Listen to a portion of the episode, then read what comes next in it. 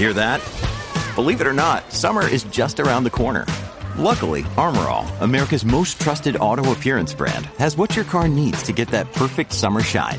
Plus, now through May 31st, we'll give you $5 for every 20 you spend on Armorall products. That means car wash pods, protectant, tire shine, you name it. Find out how to get your $5 rebate at armorall.com. Armorall, less work, more clean. Terms apply. When you need mealtime inspiration, it's worth shopping Kroger, where you'll find over 30,000 mouth-watering choices that excite your inner foodie. And no matter what tasty choice you make, you'll enjoy our everyday low prices, plus extra ways to save, like digital coupons worth over $600 each week. You can also save up to $1 off per gallon at the pump with fuel points. More savings and more inspiring flavors make shopping Kroger worth it every time. Kroger, fresh for everyone. Fuel restrictions apply. From sponsoring cultural events to partnering on community projects, creating youth programs to supporting first responders, at MidAmerican Energy, caring about our community goes beyond keeping the lights on. It's about being obsessively relentlessly at your service. Learn more at midamericanenergy.com slash social.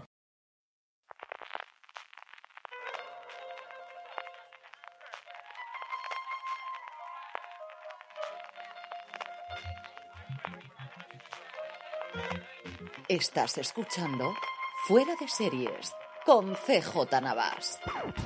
Desde la arena de la luchada en el Hierro, California, estás escuchando Fuera de Series, el programa streaming, de hecho, de Fuera de Series, el programa que de semana a semana te trae todas las noticias, comentarios y curiosidades del mundo de las series de televisión. Yo soy CJ Navas y para hacer repaso de lo mejor y lo peor de los próximos siete días, del 25 al 31 de marzo de este 2021, en el, número, en el mundo de las series, me acompaña como siempre Álvaro Niva. Álvaro, ¿cómo estamos? Muy bien, en una semana que parecía que había poca chicha y luego repasando antes de hacer el programa he visto que no, que sí que hay bastante. Una verdadera barbaridad. Hablaremos también de todas las series españolas que han llegado y que están por venir. Tendremos, como siempre, nuestros Power Rankings, las series más vistas por nuestra audiencia, con cosas curiosas, por no decirlo de otra forma. Acabaremos, como siempre, con las preguntas. Pero empezamos por lo que decía Álvaro, y es que empezamos a ver, y críticas tenemos unas cuantas. Empezamos por Netflix, que estrenaba Sky Rojo, la primera de las dos partes de la serie de los creadores de La Casa de Papel, que ya está confirmada la segunda, y estrenaba esos ocho episodios. No es entonces de cierta polémica también, Álvaro. Sí, una serie sin polémica. No ha habido salseo no esta semana a, apenas con Sky Rojo. Pues quien se tuvo que tirar a la piscina con la crítica de Sky Rojo fui yo, que la hice bastante a favor de la serie. Luego le han llovido muchísimas críticas también en contra, pero bueno, yo la identificaba como, como lo que creía que iba a ser. O sea, a mí no, no me llevó a engaño en ningún momento. Esperaba una serie entretenida, una serie dinámica, una serie con mucha adrenalina y eso es lo que, lo que creo que me dio Sky Rojo y, y teniendo siempre en cuenta que no era una serie para hacer una crítica social ni para entenderla como, o sea, para mí es como si fuese un cómic de lo más, pues eso, de lo más loco y de lo más desatado. Entonces, por ahí va mi crítica y yo creo que sí que, que que me parecía que era como una serie muy bombazo para la gente que le haya gustado La Casa de Papel, es una serie que, que, le va a gustar. Me sorprende que no está siendo todavía, o por lo menos en los rankings internacionales, no la estoy viendo tan posicionada como esperaba que, que se pusiese la primera enseguida. Parece que va a ir poquito a poquito. Yo coincido contigo, yo me lo he pasado muy bien con ella. Y es cierto que las pretensiones o el punto de partida que tenía de esto va a ser una puñetera locura, y yo creo que además eh, no se esconde la serie, es decir, te lo demuestra eso en dos minutos que empiezas a ver el lugar inicial y los personajes y los vestimentas y el, tono y el ritmo que tiene la serie. Yo me lo he pasado muy bien con ella viéndola y coincido contigo. Yo creo que es una serie que, que nuevamente no te engaña, que le sienta muy bien la duración de los episodios para hacerla todavía más adrenalítica y todavía más disparatada que lo podíamos tener en algunos momentos en la casa de papel, yo me lo he pasado muy, muy bien con ello. No abandonamos Netflix y pasamos, eso sí, a un tipo de serie totalmente diferente, y es que Marichu vio Sueños sobre hielo. Y Marichu no nos engaña, ya ella explica en su crítica que esa serie, mm, de hecho en la primera frase dice el adjetivo simplona, y, pero también dice enamorarme. O sea, la frase es, ha vuelto a enamorarme con una serie simplona. O sea, ahí tenéis lo, el yin y el yang de, esta crítica, que, lo que nos cuenta Maricho es eso, que es una serie muy insustancial, que no le va a cambiar la vida a nadie, que no es, por supuesto, Lo Soprano, pero que bueno, que si busca esa serie como acogedora, como sencilla, como eh, que sabe a lo que va y que no pretende que te calienten mucho la cabeza, pues que puede encontrar algo que te encaje para ese maratón tonto de, domingo por la tarde esas cosas que también hace Netflix. ¿Para qué nos vamos a engañar? Que esas cosas la borda absoluta y totalmente. Sección de cómic, dejando aparte de Sky Rojo que tenemos a partir de ahora. Empezamos con el gran estreno de Disney Plus, eh, Falcon y el Soldado de Invierno. Ya pudimos ver el primer episodio. Tenemos el análisis del mismo en formato podcast en Universo Marvel, que podéis encontrar en YouTube y en cualquiera de vuestros reproductores de confianza de podcast. Pero también tenemos la crítica de este primer episodio en la web, Álvaro. La hacía Antonio Rivera bastante a favor de, de, este Falcon y el Soldado de Invierno, que por otro lado parece que a nivel conceptual no es tan potente como WandaVision o como Bruja Escarlata Visión, pero que sí que convence a, sobre todo a la gente que es muy de Marvel. Y, en su crítica, sobre todo, eh, Antonio lo que destacaba era que la gran estrella, más allá de del Soldado de Invierno y de Falcon, los dos personajes que le dan eh, título a la serie, es eh, Cari Scongland, que es la directora de la serie, mm. que, que, para él pues está muy bien haciendo todo este juego de, de acción que, que, está a la altura de las grandes producciones de Hollywood de superhéroes y que aquí la tenemos en formato televisivo.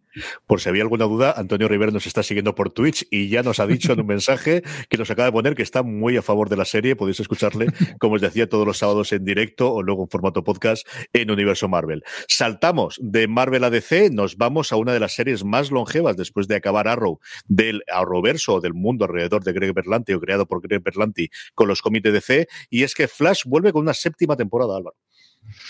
Ha vuelto y la ha visto María Juárez que, bueno, lo que explica en su crítica, como siempre está, eh, cuando nos referimos a este tipo de series que llevan tanto tiempo, lo hacemos sin spoiler aquí en, en streaming, eh, destaca varias cosas, que a diferencia de Superman y Lois, que intenta tener como ese rollo más realista, uh -huh. eh, la serie de, de, Barry Allen pues tiene como eh, ese otro tono más de superhéroe a la vieja usanza, de, de que siempre idílico, siempre perfecto, siempre intenta luchar eh, contra todo y a favor del bien y que en ese sentido pues se mantiene en esa línea. Sí que destaca ella que, mm, que en este comienzo de temporada echa de menos a toda la gente que forma parte del equipo de The Flash, más allá de Barry, y, y, que bueno, que todavía no han tenido, unos porque están desperdigados y otros porque no han tenido un momento de brillar, pues se le echa de menos.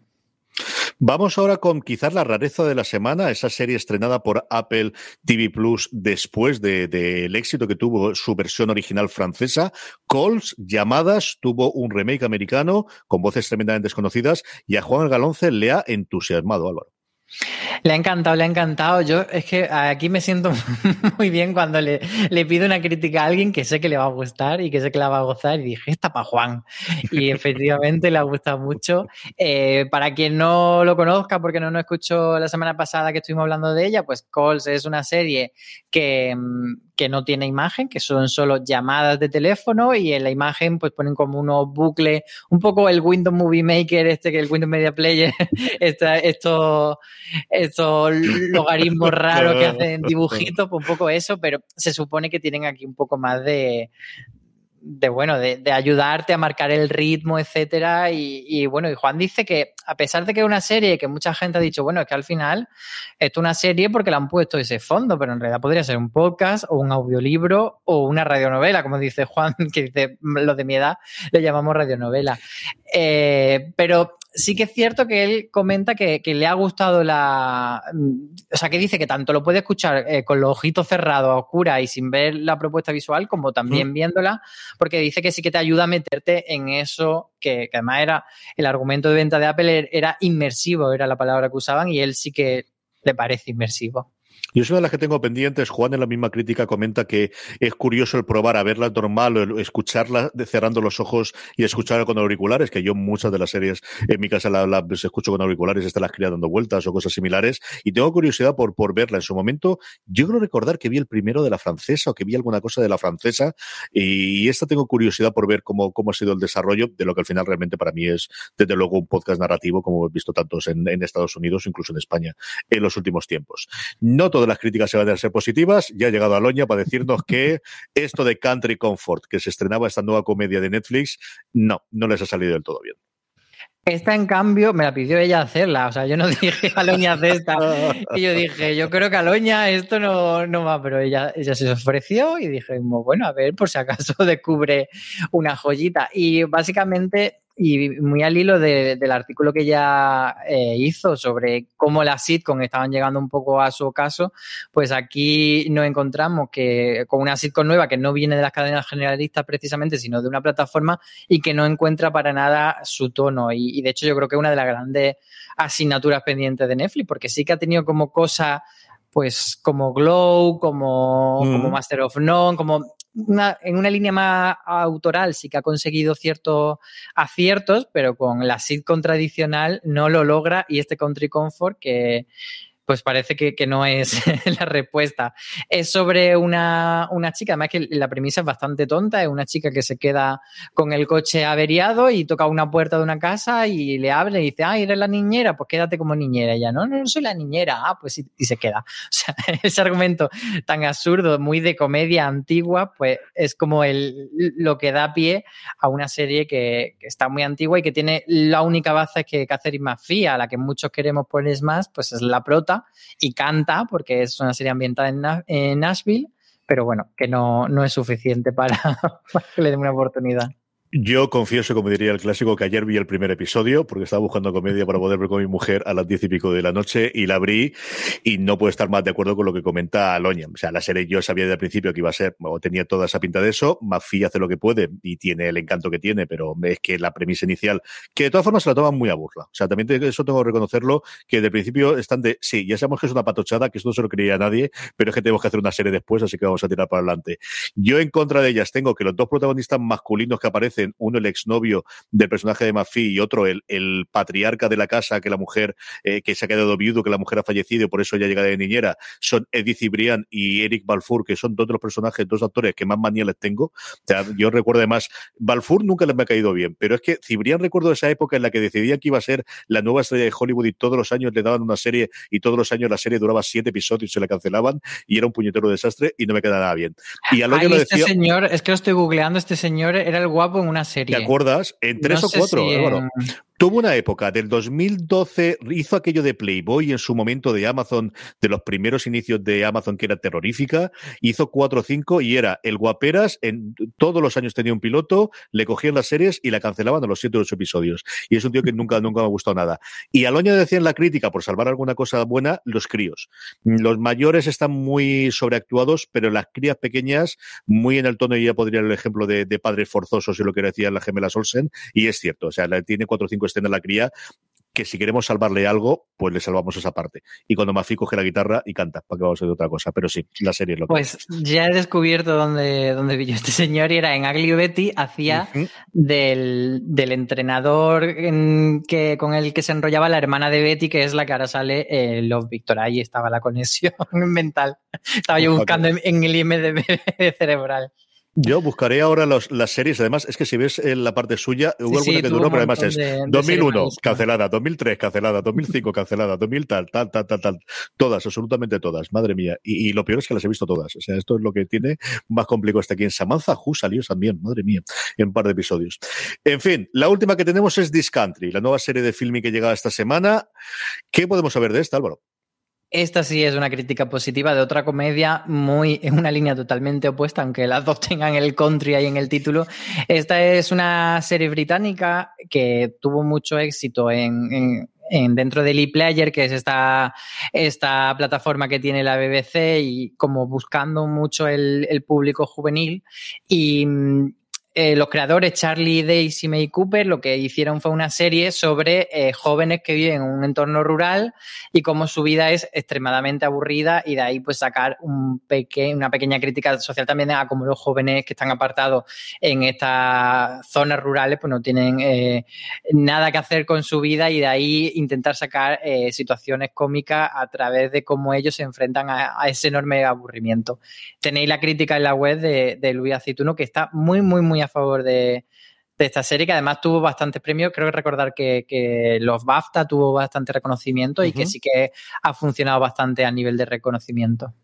Junto con todas estas críticas de las series de la semana, tenemos varios artículos eh, interesantes y que recomendarlos que podéis leer en fuera de. Dos de ellos hablaba de dos series ya en lanzamiento, ya eh, funcionando, pero que llegan sus temporadas o que llegarán dentro del pronto, como Mayans MC, ese spin-off de Hijos de la Anarquía, y luego La Amiga Estupenda, que con este reestreno que ha tenido en, en una cadena diferente, ha tenido un pequeño renacimiento también en los últimos tiempos, Álvaro.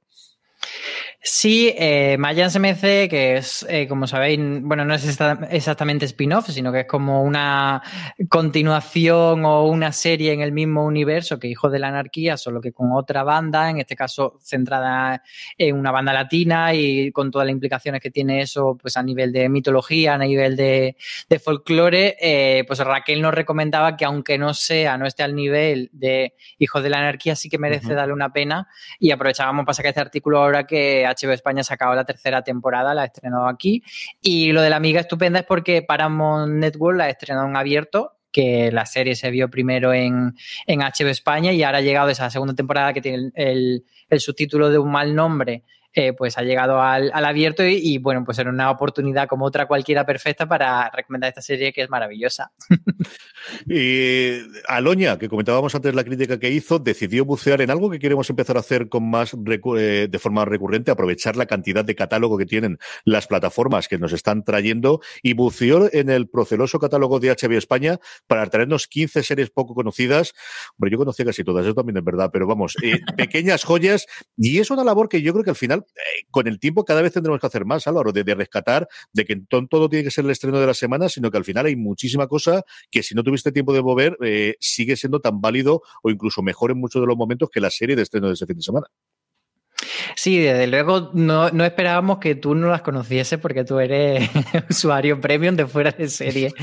Pero es verdad que, sí que hay títulos en la lista, como por ejemplo Tabú, yo creo que es el, el más conocido, pero hay otro de los que se ha hablado muy, muy, muy poco, como por ejemplo Betty, o títulos que ya tienen un tiempo, Betty, que no es Agli Betty, por cierto, que es otra Betty, o títulos que no, que, tienen ya más tiempo, como Olive Kitteridge o como State of the Union, o incluso Counterpart, que parece que ya la hemos olvidado y no hace tanto. Bueno, ese tipo de, de, de, títulos que es interesante rescatar para esa gente que esté buscando algo que ver en HBO España, incluso buscarse la vida en América, que fue una serie que en su momento funcionó, pero no tanto, pero sí, pero no, porque estaba ahí como un poco con la sombra de, de Entourage y, de otras series. Y entonces, bueno, pues es como este tipo de artículo, decir, bueno, esta serie tiene el sello de Aloña de recomendación. Sí, yo sobre lo comentabas tú y sobre todo el tiempo. Yo creo que al final es, claro, yo muchas veces te digo, no sé si se la vi, claro, es que Jonadas, por ejemplo, que cuando yo pienso en miniseries del HBO, la primera que me, o de las primeras que me viene a la cabeza, es una serie del 2008 y que habrá mucha gente que en esa época pues estaba viendo dibujos animados y no veía mucha cosa más. Entonces, sí es cierto que al final, pues eso, a lo tonto, a lo tonto, llevamos 20 años en producción desde que empezaron con Los Sopranos y HBO, tanto desde la casa eh, propia, como por ejemplo Aloña comentaba y le decía ahora Álvaro cosas como Counterpart o esa pequeña maravilla que desgraciadamente es solo de una temporada de Stamp Town, que tienen también en su, en su catálogo, eh, vale muchísimo la pena que, os acerquéis a ello. Y lo último, seguimos avanzando con Bruja Escarlata y. Sabemos, por ahora, parece que se supone, porque todo cambia, y si no, que se lo digan a la viuda negra, que no se va a estrenarse nunca, nunca, nunca en Disney Plus, nunca, nunca, nunca, siempre en cines, nunca, nunca, nunca. Ya, hasta que al final se estrenó. De momento no tendremos segunda temporada de Bruja Escarlata y Visión, pero el personaje de Wanda que sí va a seguir en el futuro. Y eh, en este caso era eh, Raquel Pérez la que imaginaba que iba a ocurrir con ella en un posible futuro, ¿no? Yo sí que pongo la mano en el fuego de que WandaVision como tal no va a existir segunda temporada mm. porque el, título WandaVision, sobre todo en inglés, va muy ligado a ese concepto de la televisión sobre el que ha sido el motor de, las tramas y, todo el eje conceptual de, la serie. Pero por supuesto, Bruja Escarlata es un personaje mm, que es que lo ha petado, vamos a decirlo claramente, porque por cierto, ya me he acabado yo la temporada y estoy living con, con esta serie. Y, y, esto, bueno, es que no me lo esperaba. Y acabé From sponsoring cultural events to partnering on community projects, creating youth programs to supporting first responders, at MidAmerican Energy, caring about our community goes beyond keeping the lights on. It's about being obsessively relentlessly at your service. Learn more at midamericanenergy.com slash social. Mejor serie del año. Así que con eso lo digo todo. Entonces, Bruja Escarlata, que es maravillosa, seguro que va a tener una continuación en el universo de Marvel. Y lo que tú decías, pues Raquel ha hecho ese análisis que no comentamos aquí por si acaso hay spoiler, pero bueno, que se intuye que ella va a participar, ella me refiero a Wanda y no a Raquel, en la, siguiente película de Doctor Extraño. Y pues más, más cositas para hacer cábala. ¿Y qué ocurre con Misión? ¿Y qué ocurre con los pobres gemelos? ¿Y qué ocurre con todos los demás? Que son personajes que ya nos han presentado y que evidentemente, pues Feige y el resto de la gente de, Marvel va a seguir utilizándolo en el próximo futuro para alegría de todos los agentes de estos actores y especialmente de los propios actores que tienen el derecho a ganarse el sueldo como todo hijo de vecino. Todas estas noticias, todos estos artículos, todas estas críticas, como siempre, para que no se os escape ninguna, uniros a nuestro canal de Telegram, telegram.me barra noticias FDS y así cada vez que publiquemos algo en fuera de series os avisamos y al final, pues eso, o en el momento, o hacéis un repaso a final de la tarde, de mira a ver qué han publicado hoy, qué recomiendan hoy, a partir del canal tenéis acceso a todo lo demás.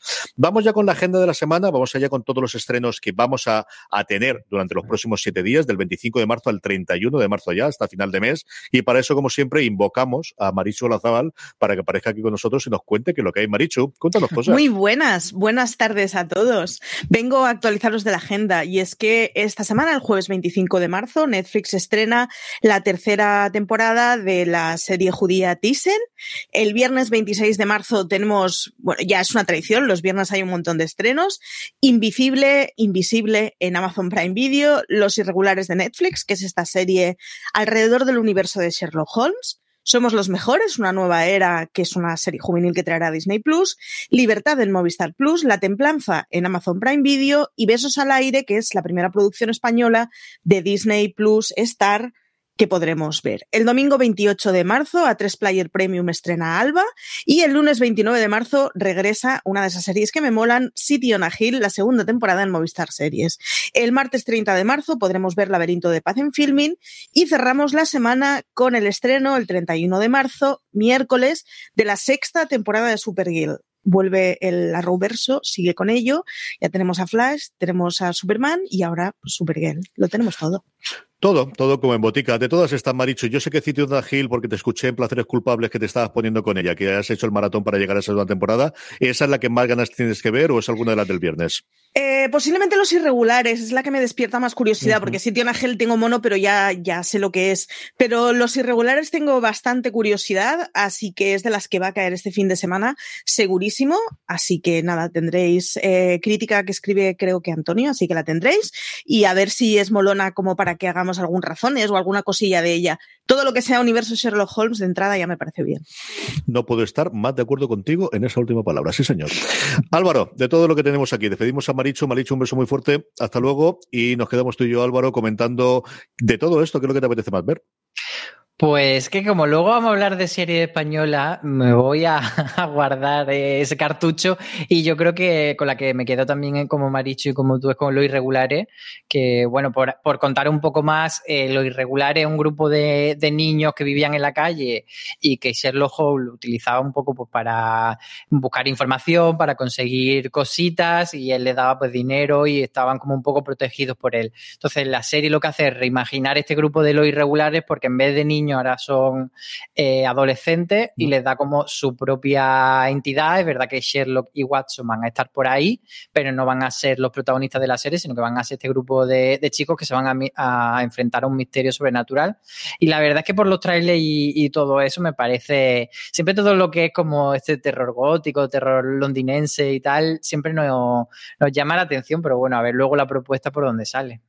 A mí me dice Sherlock, estoy ahí inmediatamente. Quiero ver cómo de adulta es la serie para ver si puedo poder la puedo ver con las crías o no. A ver si puedo ver el primer episodio, porque a ella le gusta mucho, mucho, mucho. Antonio Rivera nos dice que Invencible, que la Invincible, porque se ha empeñado en no traducirlo a Amazon, así le maten ni una sola serie. La adaptación del cómic de Kirman, del segundo más longevo después de eh, The Walking Dead. De hecho, Kirman estaba haciendo la tournée por Estados Unidos eh, comentando las, las adaptaciones y, hablando de todo ella. Lo vi en el último programa de, de Kevin Smith hablando de la adaptación. Es una adaptación animada. Eh, hay un proyecto también de hacer una película de imagen real. Yo está al menos el primer y el segundo episodio, más allá de las españolas que ahora pasaremos, como decía Álvaro, a comentarlo, también tengo bastante, bastante curiosidad por ver qué, han traído con este Invencible, que es una nueva vuelta de tuerca hasta cierto punto mm, del universo de superhéroes de un cómic, como os digo, que lleva publicándose hace 15 años, casi hace 15 años en Estados Unidos.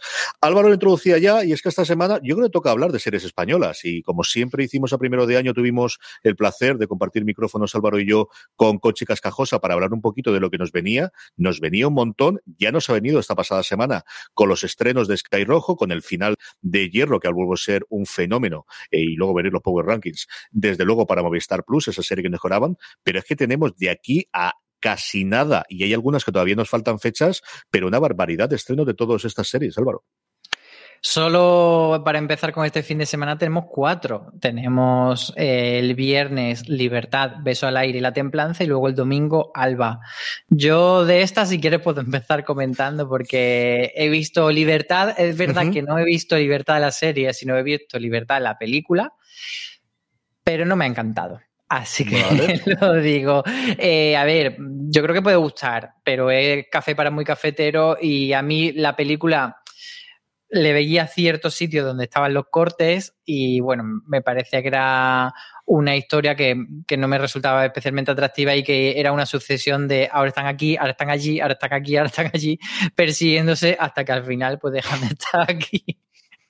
Pero, pero bueno, una propuesta que, a ver cómo, cómo, cuaja. Y luego Beso al aire, que es la otra de estas cuatro que he podido ver, mm, me daba cierto rechazo inicialmente todo el tema de revivir la pandemia y, volver a estar conectado con, esa sensación de, bueno, otra vez, que si las mascarillas, que si tal. Y, pero luego, una vez que te quitas esa fatiga pandémica que te entra al ver la serie, sí que a nivel de historia es bastante eh, sencillita, porque no pretende ser más que pues una comedia romántica de historias cruzadas, pero eh, está bien hilada, incluso yo creo que hay cosas con las que poder reconocerse bastante más que las series confinadas gafapasta que se hicieron antaño.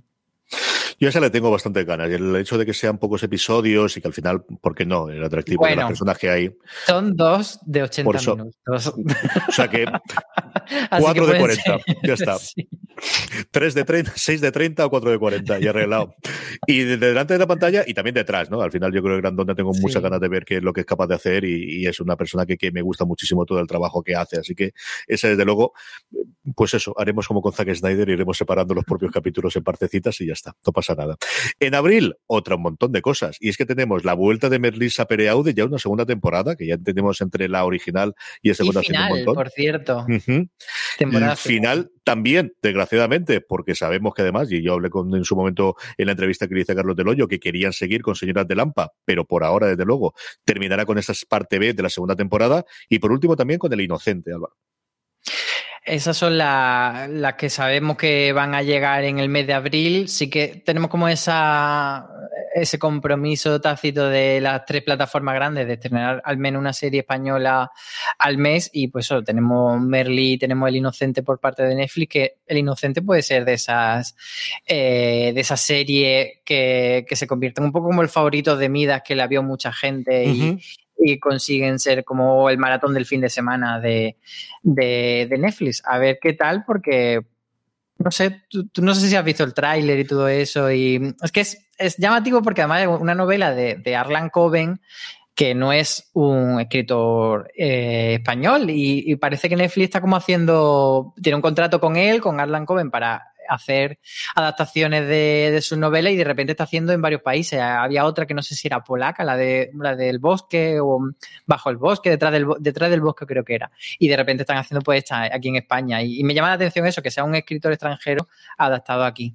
Creo que esas pruebas internacionales o coproducciones, el, ayer dábamos la noticia de la nueva serie de narcotraficantes en el que íbamos a tener una coproducción hispano-brasileña eh, también dentro de Netflix. Yo creo que esas cosas Netflix cada vez lo va a hacer más. Al final el mundo es un pañuelo y van a intentar llevar donde puede ser cada, cada uno de los, de los papeles, pero desde luego no es algo habitual. O sea, yo creo que damos por sentado que si decimos una serie española que adapta una novela y automáticamente el mental tiene que ser española seguro. Eh, va a ser muy raro que sea de otro sitio. Si me apuras, latinoamericana, pero normalmente no pensamos desde luego que en una eh, novela anglosajona que desde aquí.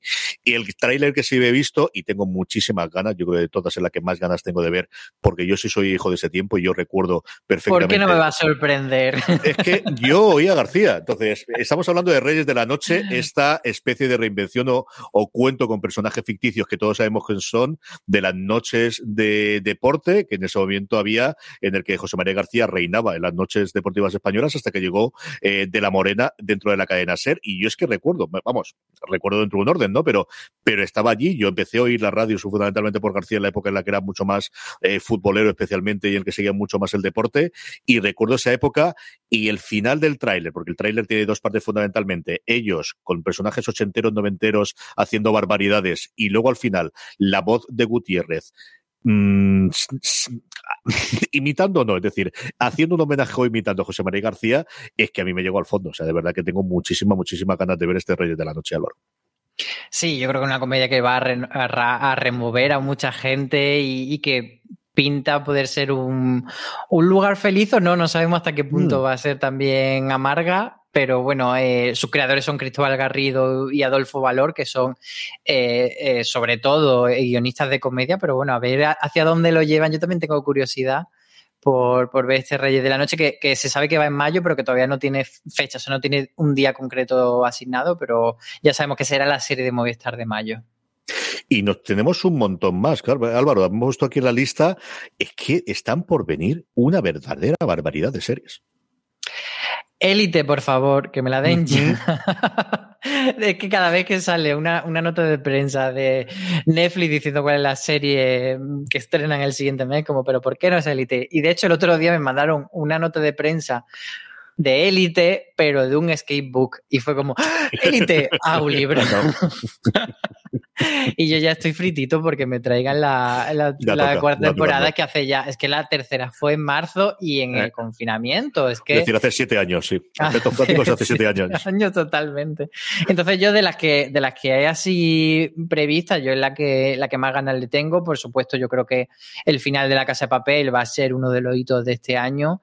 Y luego, por ejemplo, esta semana estuvimos en el set visit virtual de un asunto privado. Estuvimos Bea y yo viendo a ver lo que se cocía y pues eso, como no se puede hacer visita al rodaje como antaño, pues hicieron una especie de programa en directo en el que nos enseñaron eh, tanto pues el set de rodaje como cositas de vestuario, etcétera. Y la verdad es que es una producción bastante chula. Sí que dijeron que todavía quedan meses para que se estrene, incluso puede que no sea serie de 2021, pero fíjate, es muy, muy parot, muy Agatha Christie, muy Sherlock, ese, esa cosa de investigación, pero muy juguetona. Por lo que nos enseñaron del teaser, que además es un teaser que nos enseñaron a la prensa, pero que todavía no han, no han hecho público, eh, con Aura Garrido además de, de, protagonista y Jan Reno de coprotagonista, pues tiene ese punto juguetón que la verdad que me llamó mucho la atención. Yo eso estoy muy, muy de acuerdo. Tenemos también la fortuna, que esperemos que en algún momento se estrene, y eso sí que será con bombo y platillo, y, vamos, lo que haga Supuestamente otoño, pero... ¿Tú crees que lo van a...? Yo no sé si lo van a guardar para Navidades. ¿eh? pero no sé. No sé cómo se habrá complicado. Sí sabemos que se ha terminado el rodaje porque lo puso Bob Pop el otro día de Maricón Perdido, que esa yo creo que sí que se estrenará para septiembre, octubre, entiendo yo. Si no la puedes sacar para verano. No falta saber exactamente el tono. Y luego yo tengo dos cositas que tengo muchas ganas de ver. Una que sé que están rodando los cuatro episodios, que es Historias para no dormir, la nueva reinterpretación a partir de los guiones originales de Chicho Ibáñez Serrador, pero en el que se le ha dado mucha libertad a, para que los cuatro eh, directores de esos cuatro episodios puedan hacer su nueva reinterpretación. Se están rodando de una forma más o menos secuencial y estaban ahora con el segundo episodio. Empezaron primero con el de, del de Rodrigo Cortés, están con Sorogoyen ahora, si no recuerdo mal, de los cuatro que, que componían. Y luego tengo curiosidad por ver después del trailer lo de los hombres de Paco, que puede salir o muy mal o muy bien, Álvaro. Eso no va a tener punto medio. Yo no gustaría mucho y de hecho en una de las en alguna de las entrevistas que se hicieron por Sky Rojo a, a Martín el Lobato y a Espina, que fueron gente que estuvo dentro del hombre de Paco, lanzaban algún dardito de bueno, esto no sabemos que, a qué viene a cuento de qué hacerlo si los creadores originales y si tiene sentido rescatar eh, la esencia de una serie tan hija de su tiempo. Entonces yo no apuesto por ella. De la nostalgia que me puede. De la que no me he vuelto a saber nada que yo recuerde es la que había de los Javis alrededor de la Miss. De esa no me he vuelto a saber absolutamente nada, ¿no?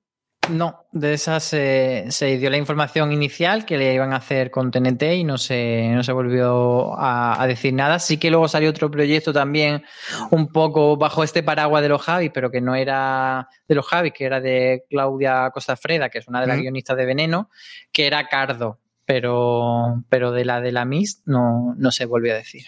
La que seguro que no vamos a ver ni en 2021 ni en 2022 es la serie de Amancio Ortega. Qué cosa más rara, qué cosa más rara. Álvaro le ha dedicado su columna esta semana a Suspiro de España. ¿Qué ha pasado aquí, Álvaro? Tú me quieres tirar de la lengua. Pues yo poco. Yo, yo voy a soltar, yo voy a soltar. No como sé que en esta te dejas, en otras cuesta más, pero esta, como sé que te dejas. Pues mm, eh, a ver, la información la sacó el país de que eh, no iba a haber esta serie que se anunció en octubre de, por parte de Amazon. Hizo un comunicado oficial de que con Ficción Producciones iban a adaptar eh, una novela que hay, una biografía, eh, sobre Amancio Ortega y ellos estaban como muy a favor. Y ahora el país sacó la información de que se había cancelado el proyecto y Amazon, pues muy secretismo como son las plataformas, ha dicho que, simplemente que entre ellos y la productora pues han decidido de mutuo acuerdo no seguir adelante, pero no han, no han dado ningún tipo de razón. Entonces mucha gente empezó a decir, ay, ¿habrá Inditex mandado un burofax, la habrá denunciado y tal? Y mi apuesta es que no, porque el, el libro es muy, muy complaciente y de hecho en, la columna os pongo el link a, las reviews que le hace la gente en Amazon y precisamente lo que, lo que destaca todo el mundo es eso, que el libro muy bien queda, muy, que es casi un panfleto y entonces al final yo creo que lo que ha debido pasar con esto, con esta serie, es que cuando han tenido el material han dicho, vale, es que lo que vamos a hacer es un pulir reportaje y no una serie de ficción de una persona que, como todo el mundo, tiene sus luces y sus sombras. Mm. Y más Mancio Ortega, que, que tiene pues, mucha gente que le ama, pero también muchos detractores. Y entonces, si se hace una serie de Mancio Ortega, esperamos ver un poco las dos cositas.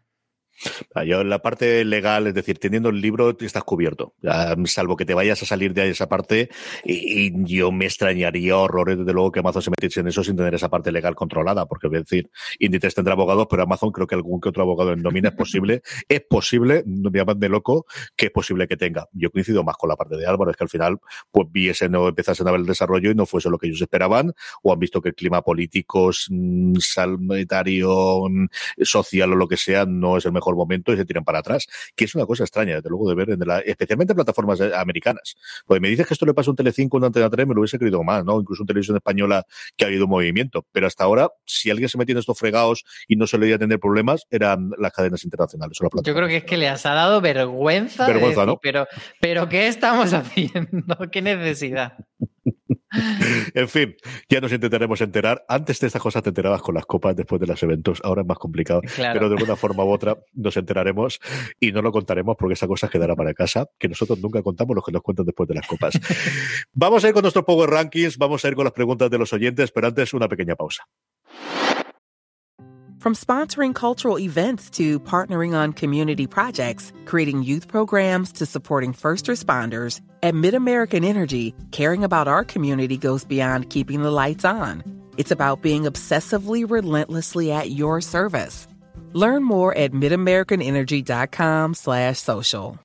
Need a gift idea for the outdoor adventure in your life? Shop the Allbirds Mizzle Collection, made with water repellent puddle guard technology and ZQ certified merino wool with a low environmental impact. It's a natural fit for winter runs. And Allbirds offsets the carbon footprint to make their Mizzle collection carbon neutral, so you can take comfort in treading lighter. Get on their nice list this year with the Allbirds Mizzle collection. Discover your perfect pair at allbirds.com. That's A L L B I R D S.com.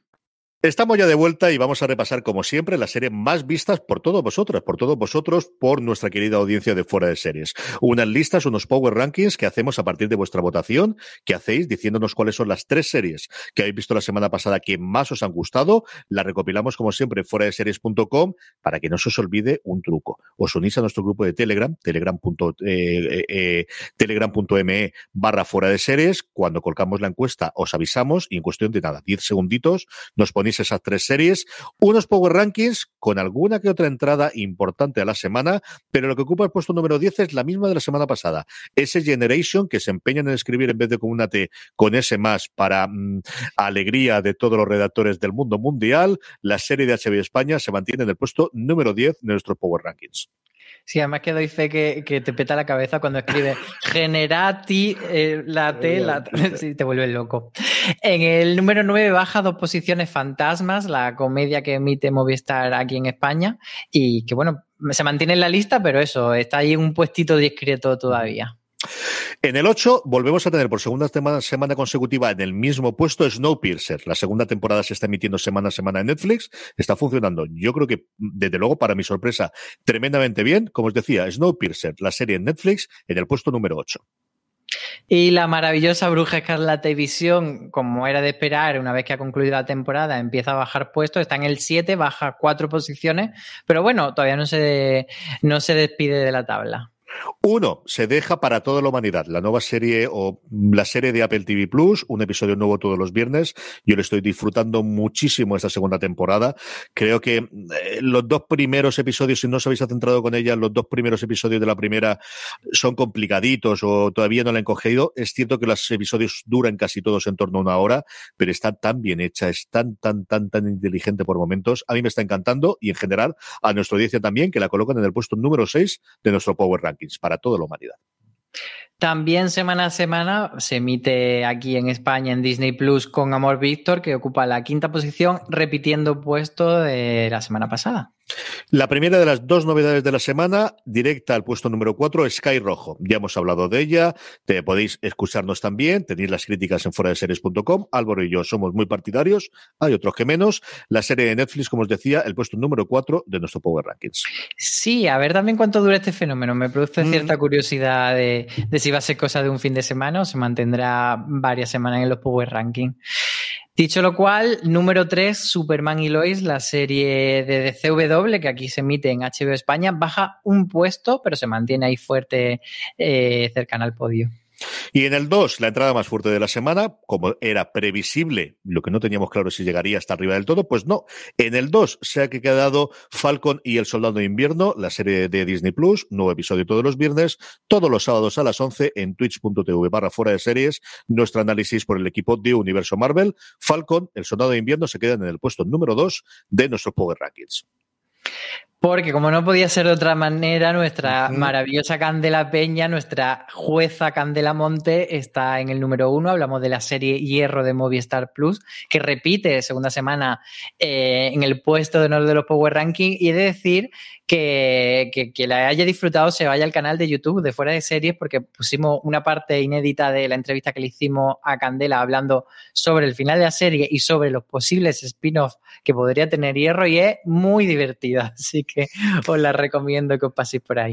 Candela es siempre, es, que es maravillosa, es que simplemente es eso. Yo no sé cómo será trabajar con ella, pero tiene que ser, pero verla en vídeos y con Álvaro es sencillamente maravilloso. Álvaro, ¿tú apuestas que tenemos nueva serie con Candela Peña interpretando de nuevo a la jueza antes del 2022 o no? Mm, lo veo difícil, pero yo creo que, el universo de hierro de alguna manera tiene que, que, ya sea una precuela, una secuela lo que sea, pero, pero tiene que seguir.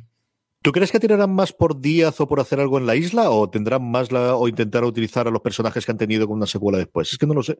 Estoy dándole vuelta. Yo creo que es imposible que dejen pasar el fenómeno que han conseguido tener Movistar Plus. Lo que no sé es esa parte que decías tú de por dónde la van a enganchar. Yo creo que tiene que ser, pero es que tampoco quiero que aumentar mucho por si eh, nos metemos en spoiler y de hecho ya lo comentamos en el, en el review que hicimos Maricho y yo, mm. pero yo creo que tendría que ser algo fuera del hierro, o sea, que no, se, que no se llame hierro porque ya yo creo que la trama en el hierro al final todo lo que claro y lo que vendemos de una isla pequeña donde no pasa nada pues tampoco puede hacer tropecientas eh, tramas dentro de se muere gente y pasan cosas rocambolescas en la isla del hierro porque además una serie con un tono muy realista.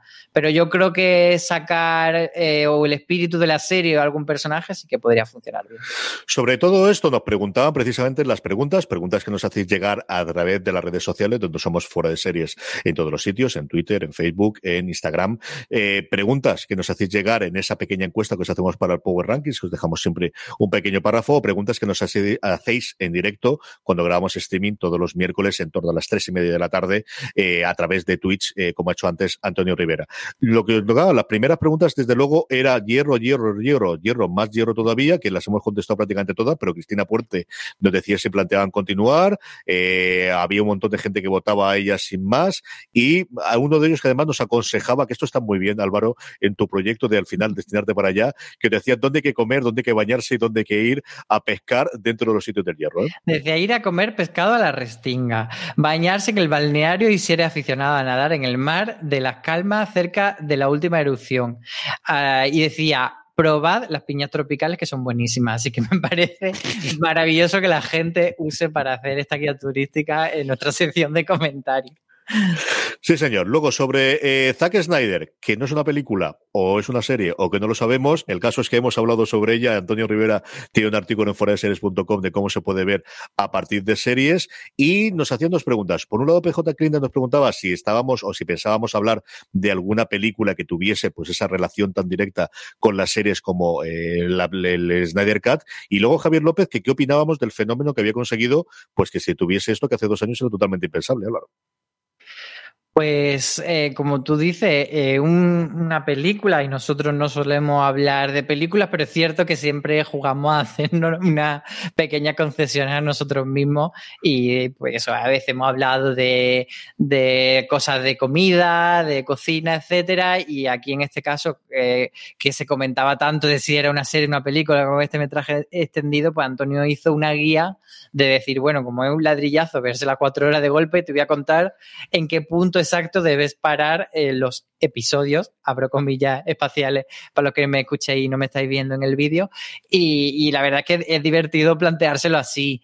Em, sobre qué opinamos de, la presión popular que haya conseguido esto, a ver, yo creo que, los fans de la Liga de la Justicia son muy pesados, en el buen sentido y en el malo, que nadie se ofenda, pero me refiero, son muy insistentes, pero no creo que una compañía tan grande como Warner se mueva tanto en decisiones editoriales en función de lo que dice la gente.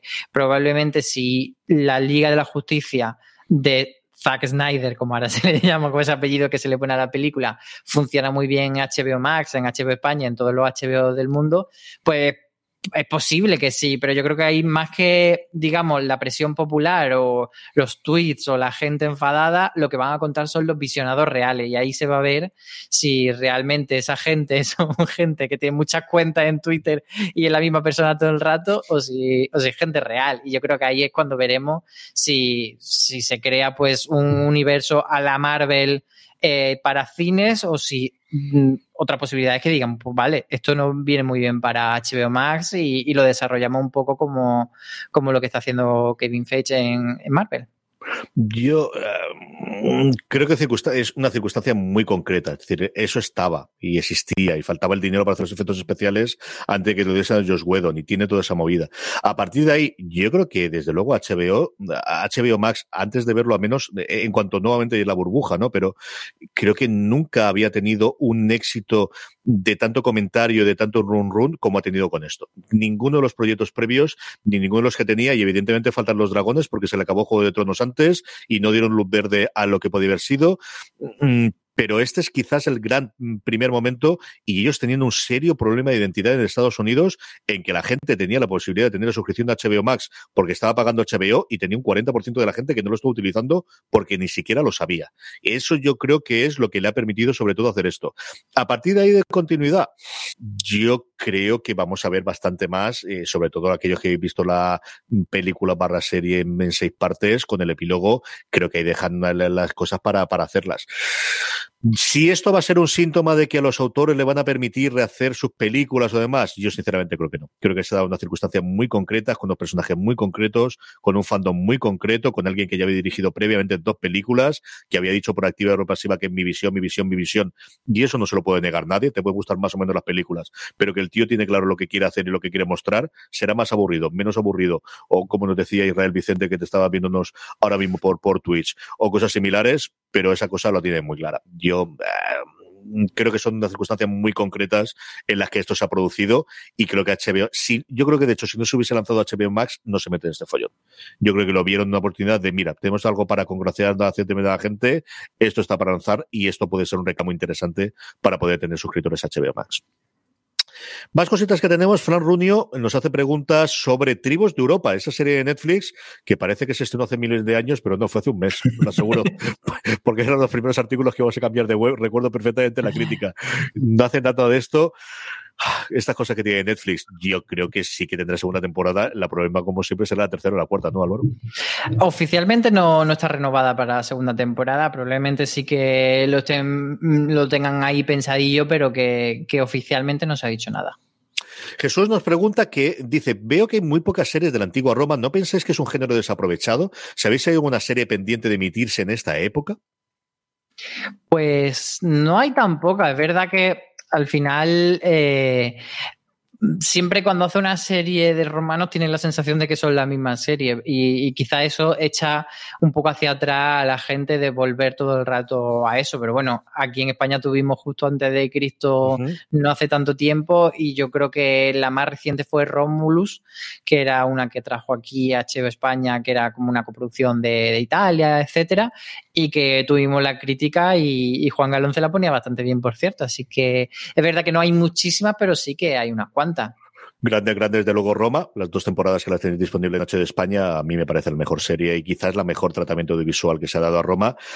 Con enfoque en los patricios, en lo que siempre hemos visto de los gente poderosos, pero también a pie de la calle. Yo creo que eso lo hacía muy bien esa dualidad desde el principio. Luego Spartacus, con todas las mm, idas de pelota que tenía, pero al final realmente teníamos esa parte. Y luego que estén en proyecto, tenemos un par de cositas. Existe esta por la gente de, de Adventium, eh, que hizo en su momento, que es esta combinación entre serie más documental o, ficcionada, que le idea el El corazón del imperio se llamaba. Eso es, que le idea reflejar cómo es el funcionamiento y especialmente el papel de la mujer en el imperio romano. Tenemos la adaptación que teóricamente iba a hacer la gente detrás del Palmar de Troya de las novelas de Santiago Posteguillo, en el que cuentan también parte de, de la historia romana. Creo que sé que sobre todo ahora últimamente bastante movimiento de novelas y al final, bueno, pues yo creo que es un problema de presupuesto, es un problema de, hasta cierto punto de efectos especiales y que tengamos, pero yo creo que la antigua Roma, y no solamente una parte concreta, es que al final tenemos muchísima EPA, porque al final, pues España también tiene una parte con los romanos, ¿no? Lo que pasa es que tampoco la catalogamos como tal si no está en Roma y no aparece Julio César, pero tenemos muchísimo, muchísimo toque y yo creo que sí que hay bastantes más. Y si no ha visto Roma, Jesús, desde luego, es una cosa para verla. Tener las dos temporadas, como os digo, en HBO España. Superchoco nos decía, hola guapos, me gustó mucho el artículo de Aloña sobre la extinción de las sitcoms. Si pudiera recuperar una de las sitcoms que se ha cancelado últimamente, ¿cuál sería?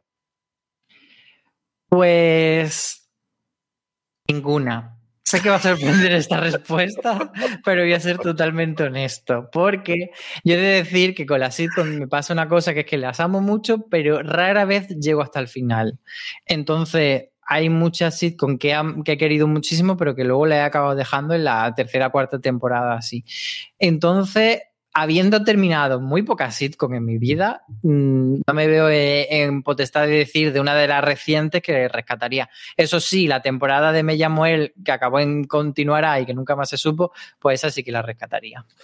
Yo, las que más me han gustado y que han terminado, creo que al final tenían que tener un fin. La primera que me ha venido a la cabeza cuando esto lo he tenido es The Grinder, que es una rareza que hizo Rob Love con Fred Savage, en el que Rob Love hacía de un actor que en el mundo ficticio de la serie interpretaba un abogado y él era hijo de abogados. Y por circunstancias que aparecen en el primer episodio, tiene que volver a su casa a ayudar a su padre y a su hermano, que es Fred Savage, que son abogados. Y claro, todo el mundo no quiere que le defienda a Fred Savage, sino el otro, que es el actor.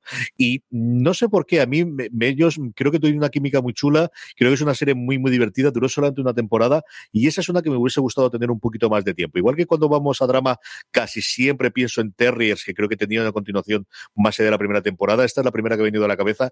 Creo que hay alguna más en los últimos tiempos y de las clandes que, que me ha gustado mucho, yo creo que al final, bueno, pues han acabado como tenían que terminar y ya está. David Permaner nos dice para cuándo en España la temporada tercera de Yellowstone. Eso querríamos sobre todo, Álvaro, fundamentalmente. pues preguntas y respuestas. No se sabe todavía cuándo va a llegar la, tercera, porque como sabéis, aquí se emitió en, en, Paramount Network con bastante diferencia respecto a la, se emitió las dos primeras juntas, es verdad, pero con bastante diferencia respecto a la emisión en Estados Unidos, así que yo creo que va a haber que esperar un poquito todavía. Raquel Pérez, que está por eh, viéndonos a través de Facebook, nos dice que Espartacus es un lugar feliz y no es por los descamisamientos varios conste que no solo se quitan la camisa. O sea, seamos claros que en Espartacus se quitan bastante más que solamente las camisas en varios de los momentos. Y la última, yo creo que podemos tener por ahí, Rendija nos dice, gracias por hacerme más llevadero los trayectos al trabajo con streaming. Sobre todo, una preguntita. ¿Hay alguna posibilidad de suscribirse a día de hoy exclusivamente a XN o a AMC sin estar en una plataforma? No, no son plataformas como tal que te puedas suscribir. Eh, sí que tienes que estar dentro de una plataforma. Normalmente, pues, eh, suelen ser con las telecos, con los que, donde están incluidos estos servicios que, pues, en Movistar, en Orange, etcétera. Así que por ahí es por donde la encontramos. Y esa yo creo que va a ser uno de los caballos de batalla en los dos o tres primeros próximos años. En Estados Unidos AMC sí que se puede suscribir uno independientemente con un servicio que, como no, se llama AMC Plus. Eh, yo no sé qué va a ocurrir con el resto, pero yo creo que al final, sea que lo puedas integrar para que te puedas suscribir con ellas a través de independientemente, o puedas eh, suscribirte con ellas a través de Apple, a través de Amazon, o de quien pueda llegar después, yo creo que antes o después llegará. Yo creo que eso sí que mm, es una de las cosas que están viendo, pero al final son números y que, hagan cuentas de qué va a con todas estas cadenas tradicionales de cable, que yo creo que se están quedando un poquito en tierra de nadie y, siguen trayendo muchos estrenos y se siguen dominando muchísimo, de verdad que sí, pero yo creo que es una de las grandes incógnitas que tenemos a nivel industrial en España, pero en general en todo el mundo los próximos dos o tres años. Hasta aquí ha llegado streaming. Tendremos de nuevo la, semana que viene el repaso, mucho más contenido como siempre en series.com y uniros, si nos estáis escuchando, a Universo Marvel, eh, buscarlo en vuestro de podcast para escuchar todo el análisis de cada uno de los episodios todos los fines de semana. Álvaro Nieva, un beso muy fuerte hasta el próximo programa. Muchos besos. A Marichu, que está detrás de los controles, un beso muy fuerte. Y a todos vosotros, gracias por escucharnos, gracias por estar ahí. Y recordad, tened muchísimo cuidado ahí fuera.